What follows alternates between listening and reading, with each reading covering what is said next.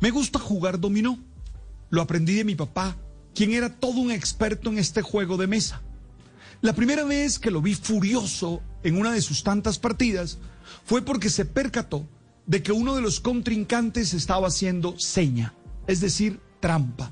Recuerdo la discusión, pero sobre todo la firmeza con la que mi papá se paró de la mesa y dijo, ganar haciendo trampa es una muestra de estupidez.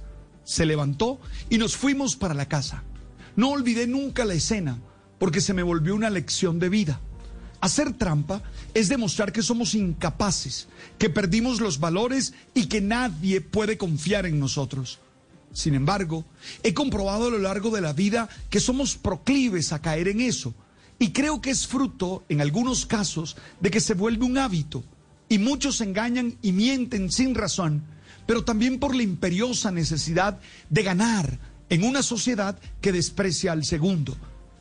Y porque, de alguna manera, se aplaude al tramposo, se le cree inteligente, audaz, vivo, capaz de gambetear lo legal y de burlarse de la confianza del otro. Oye, me niego a la trampa y creo que es mejor perder que ganar haciéndola.